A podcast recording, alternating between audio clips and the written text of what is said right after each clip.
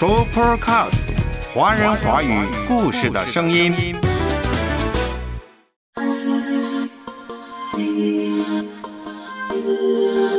难道我们从上帝手里得福，不也受祸吗？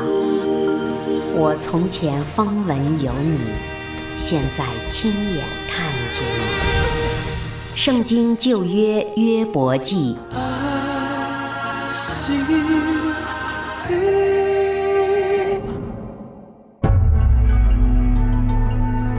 阅读开阔视野，豁达心胸；阅读寻到来处，明白归途。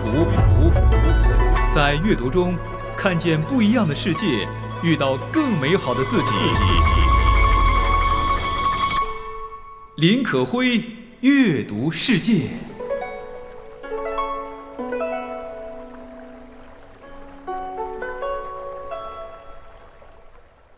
听众家人你好，我是可辉，这里是阅读世界。时光匆匆，上周我们刚刚经历了耶稣的受难日和复活节，一时之间，苦难和复活似乎成了我们常谈的话题。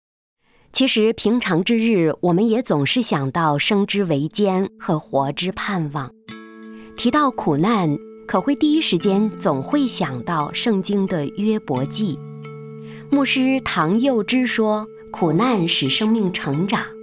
即便如此，很多人也难以接受苦难，不愿意读约伯记。但是约伯记却是经典中的经典。本着读经典提升自我的角度，今天我们仍然走进这部难读的，却是不得不读的关于苦难的经典之作——约伯记。约伯记讲了什么呢？”简而言之，一个人有七个儿子和三个女儿，也有很多财产，敬神爱人，过着幸福生活。突然，他的家产几乎全部失去，儿女同时死去，他自己生了重病。他的三个好朋友来安慰他，跟他辩论受苦的原因。朋友们认为他受苦是因他犯了罪，做错了什么事儿。而这个人认定自己受苦，并非因为他做错了什么。后来，上帝在旋风中出现，质问此人关于自然、宇宙和生命的奥秘。约伯很羞愧，他承认自己无知。最后，他从苦境转回，得到了更多财产，又生了七个儿子和三个女儿，甚至他还发出刚刚经文中所发出的感叹。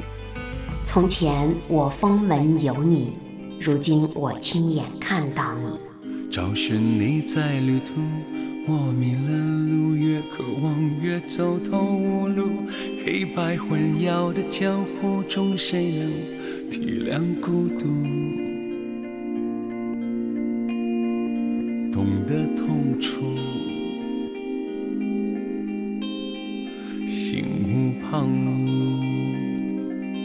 关于约伯记，古今中外许多人都有不同的解读。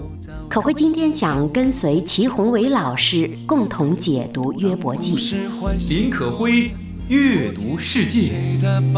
早前读过齐老师一本书，一生必读的关于信仰与人生的三十部经典，其中就特别探讨了约伯记。人为何受苦？好人为什么要受苦呢？齐老师在结合约伯记，跟我们探讨了这样一个主要的关于苦难的话题。我相信这也是很多人心中一直存在的疑问。关于这个问题的解答也是五花八门。走进约伯记，我们来看看上帝是怎么看待苦难和人的。迷途中有天相见，相见在万里。晴天。圣经诗歌智慧书中的古老经典《约伯记》对苦难的见解是卓而不凡的，是无比深邃的。面对人类恒常要面对的苦难问题，圣经《约伯记》同时承认了两个大前提：第一，上帝活着，他慈悲，他全能；第二。约伯是个艺人，他受苦并非因为他犯了罪。对于约伯的朋友来说，承认第一点呢是很容易的，但是他们无法接受第二点。对于今天的很多人来说，承认第二点容易，但是很难接受第一点。从古至今，约伯记都算是一种艺术，在人生智慧和哲学的路上算是剑走偏锋，对智慧和哲学进行了反讽。一切智慧和哲学都难以承认全能智慧的上帝可以和苦难并存。上帝既然全能，可以消除苦难。为何他还要他所爱的艺人受苦呢？齐宏伟老师说：“那可能有一个结论，那就是好人应该受苦。这样的话，做一个好人还有什么意义呢？在很多人心目中，人生最大的目的不正是趋乐避苦吗？”回到约伯记，约伯在上帝眼中是个艺人。但是他没有因此得到苦难的豁免权。从约伯记的文脉中，反而发现，正是上帝主动向撒旦挑战，在上帝认可的范围内，让撒旦去试验约伯。从这样的意义上说，约伯记倒是真不同于流行的宗教观念，因为在流行的宗教观念当中，一个人跟上帝关系好了，就可以得到富贵平安。平时烧香磕头不过是变相的贿赂，用小的投入去换大的产出，而这正是撒旦的观念。他对上帝说：“约伯敬畏上帝，岂是无故呢？你岂不是四面围上篱笆，维护他和他的家，并他一切所有的吗？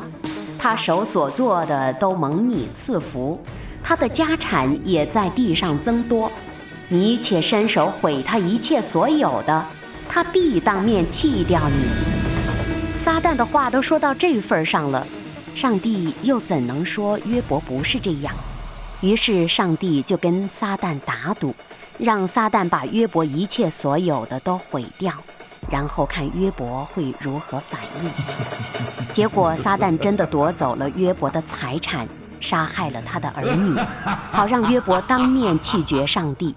可是没想到，约伯反而在上帝面前下拜，说：“我赤身出于母胎，也必赤身归回。赏赐的是耶和华，收取的也是耶和华。耶和华的名是应当称颂的。”这一局，撒旦输了。那么再来一局。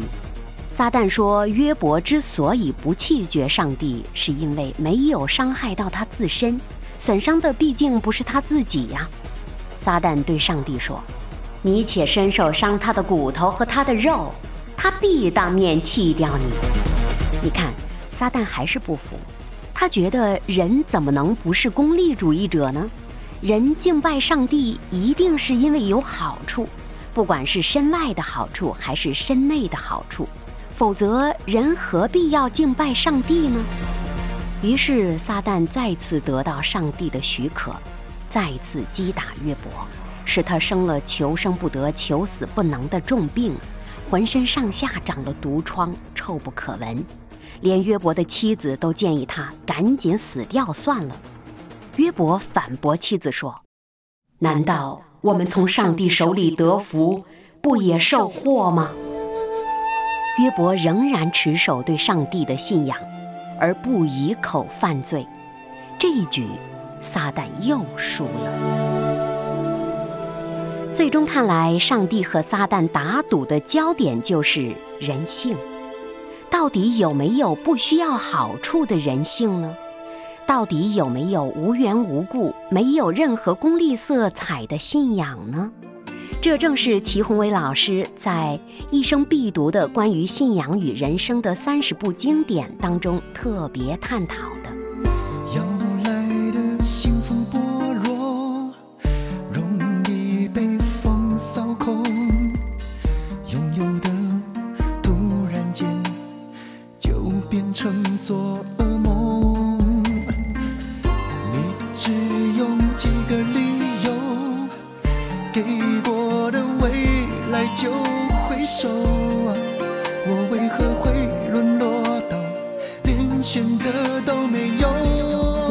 在收听的是《阅读世界》，我是你的好朋友可辉。上周我们刚刚经历了受难节和复活节，很多人谈到了苦难与复活，谈到了生之维艰和活之盼望，可辉想到了约伯记，想到了苦难这个话题。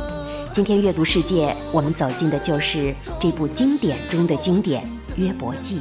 当然，解读的时候，我们跟随的是齐宏伟老师在一生必读的关于信仰与人生的三十部经典当中的一些观点。就算痛的是我，你怎能忘记伤会留多久？时间会慢慢的包裹。难也要承受。林可辉，阅读世界。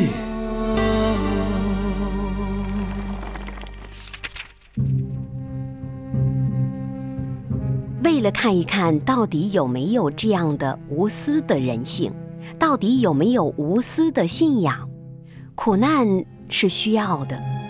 只有无缘无故的苦难，才能证明无缘无故的信仰。齐宏伟老师说。因此，古罗马著名的政治哲学家、雄辩家塞涅卡说：“没有谁比从未遇到过不幸的人更加不幸，因为他从未有机会检验自己的能力。灾难是对人的真正检验，谁能经得起这种检验，谁就是人中之杰。”古希腊哲学家苏格拉底说过这样的话。没有经过理性审慎的人生是不值得活的人生。那么，没有经受过考验的人生是不是也是不值得活的人生呢？这是值得我们思考的。在希伯来精神看来，苦难是为了显明真正的信仰，而真正信仰的关键是与神建立关系。真爱就是产生于人和神的关系中。在这个关系当中，人和上帝就不再是我与他，而变成了我与你。德国思想家马丁·布伯念出了“我与你”，后来发展成了神学，这真的是很神妙的。回到约伯记吧，约伯和他的朋友们吵到最后，上帝出面了。上帝一出面，大家都不敢说话了。本来很有话说的约伯，立即变得拙口笨舌。他那冲天的冤屈和愤慨一下子烟消云散。原因是什么呢？很简单，从约伯记的文脉，你会发现，约伯最纳闷、最不解的问题是：他受苦时，上帝在哪里？既然上帝出场了，他受苦并不表明上帝不在场。上帝一直都在看着他，还有什么好说的呢？只有沉默了。只要他知道上帝一直在，一直在看着他，一直知道他内心的苦楚，一定会给他一个说法，那就够了。也难怪从约伯记当中找不到上帝对于约伯苦难的解答，因为对于约伯而言，上帝出场本身。上帝一直在那里，这就是苦难解答的本身。苦难问题在上帝出场的那一刻，就已经有了答案。在希伯来精神看来，人生根本的意义不是给苦难漂亮的解释和反省，而是有力量去承载苦难。既然对于人性来说，考验是必须的。那么，经由苦难到达完全的路，就由自己心甘情愿地走下去吧。约伯记的作者是承认上帝的全能和仁慈的，他也认为约伯是个异人。尽管经文也提到了约伯病于自缢，但在这一系列的苦难中，他并没有犯罪，他的苦难也不是因为他的罪引起的。于是，基督教就给了看待苦难的一种视角：全能而仁慈的上帝允许苦难存在。这其中一定有上帝的美意，因为他需要人性在经受苦难的考验之后走向完全。这种完全不是个人的修身养性，而是人和上帝建立一对一的关系。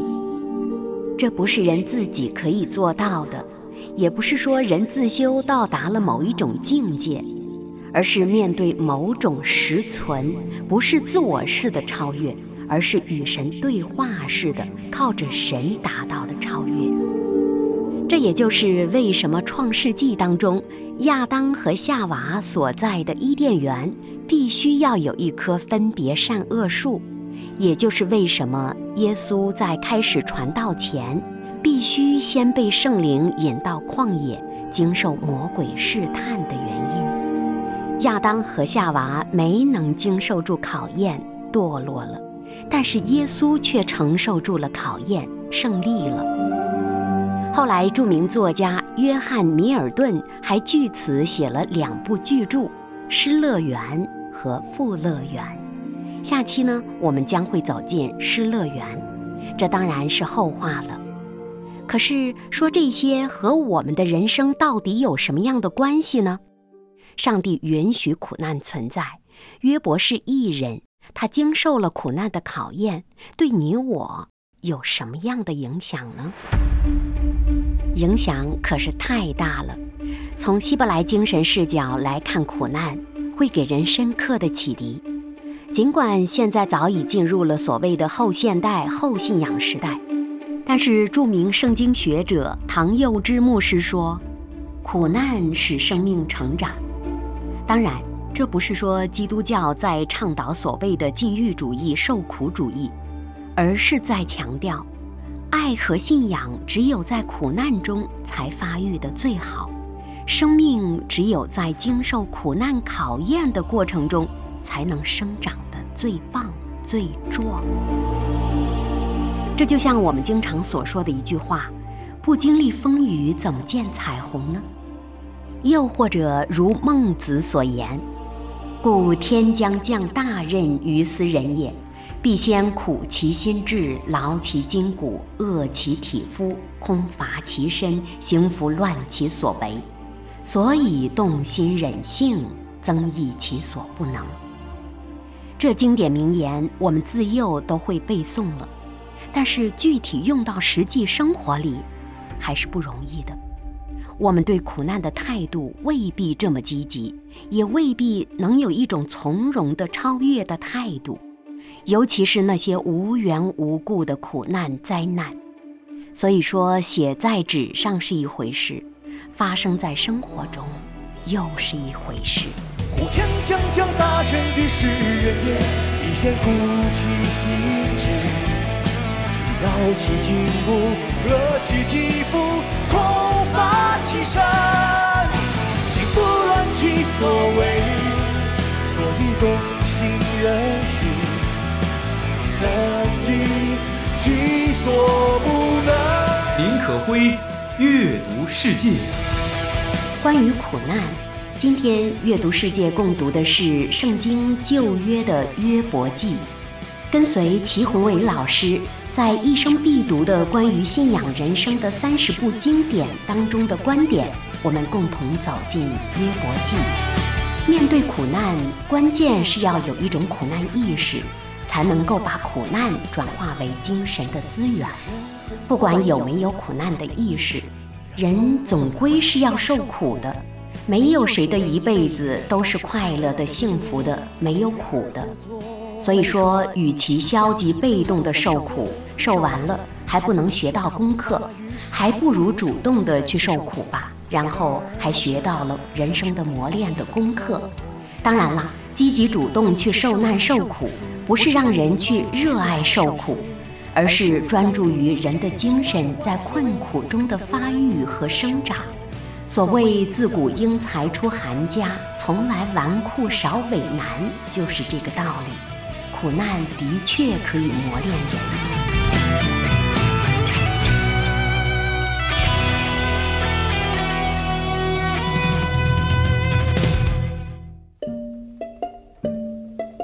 提到受苦的正面意义，不禁想到了当下许多父母对孩子的态度。事实上，很多中国家庭父母是不舍得让孩子受苦的，他们不愿意孩子经受任何的匮乏和苦难。一个家长说，他们那时候没有玩具，所以一有玩具玩就很开心。可是现在的孩子玩具多到遍地都是，可是玩的时候却怎么都感觉不到父母儿时玩的那种开心快乐和无忧无虑。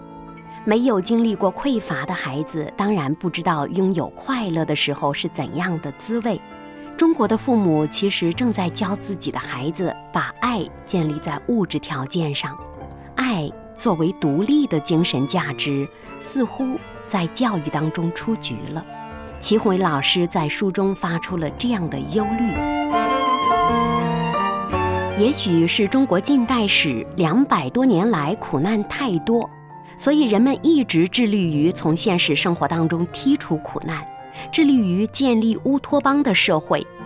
这种努力当然很了不起，但是这种哲学思想带来的消极面儿就是，过于视苦难如洪水猛兽，把幸福视为安逸享乐，把人性视为趋乐避苦，这对于人的精神成长尤为不利。还是古人聪明得多。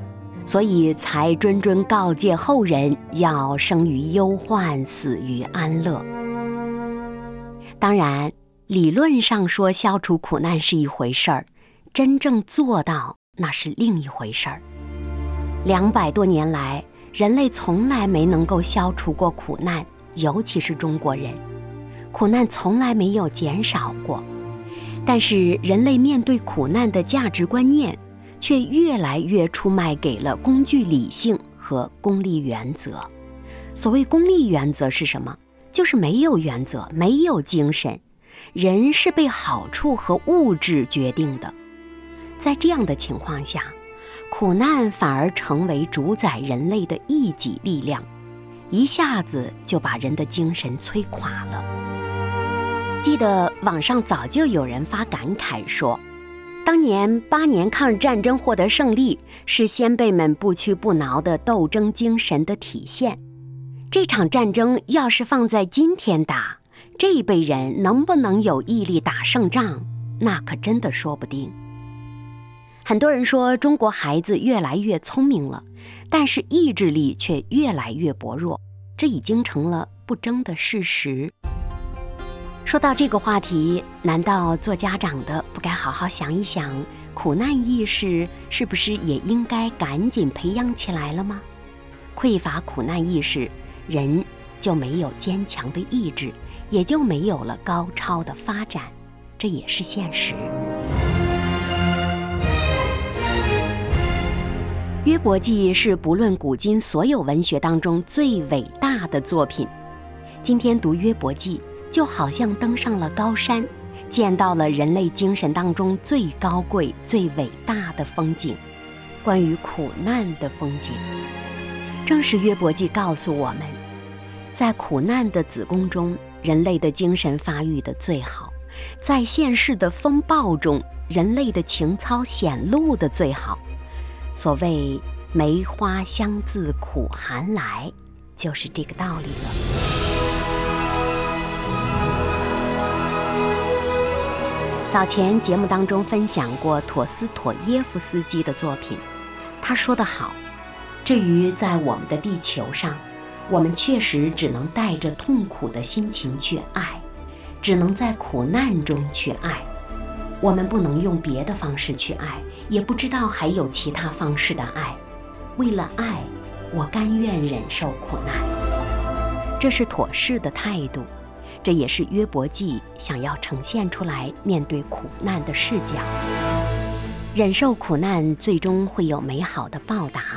约伯记的结尾，约伯确确实实得到了上帝的报答。但约伯一开始并不是为了报答而甘愿忍受苦难的，恰恰是在苦难当中断绝了任何物质报偿和肉体欢愉的可能性之后，置之死地而后生。回到了精神和价值的本身，才得见了真理的容颜。简单说，穿越了苦难，我们跟上帝见面了。约伯忍受苦难，也并非像余华在《活着》当中所写的，《活着》的主角福贵受了很多苦难，他是听天由命，无可奈何。约伯记的苦难是什么呢？应该是哲学家舍斯托夫所推崇的，以流血的气概抗击苦难的高墙。以信心等候上帝出场，用活的信仰承载苦难。说起来很容易，做起来太艰难，但这恰恰是我们人生必经的功课。信仰不是解释苦难，而是承载苦难。约伯记这样告诉我们。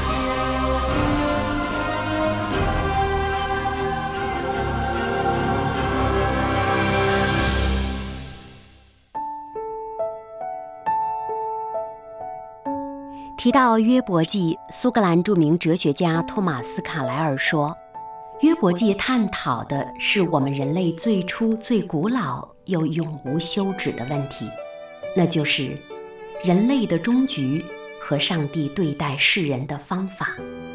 无比伤痛，却又极度和谐。这回荡在人心中的古老旋律，多么柔和，又多么伟大！”人生不如意是十之八九，苦难不是人生的例外，它是人生的一部分，甚至苦难是人生的熔炉，我们可以以它为炭。经历苦难，我们至少知道，上帝在看着，在苦难中，他与我们在一起，而且上帝永远活着，他慈悲，他全能。穿越苦难，我们也可以像约伯一样。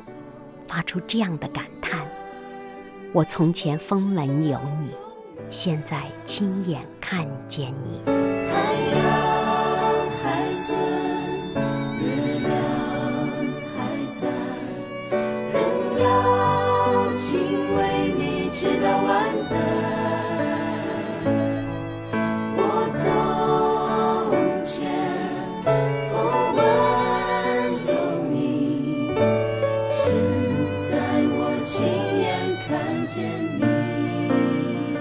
我们避免不了苦难，但是请相信，苦难中，上帝就在我们的身边。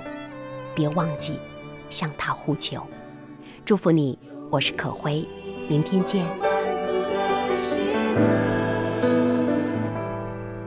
我在深处里求告你，你在天上听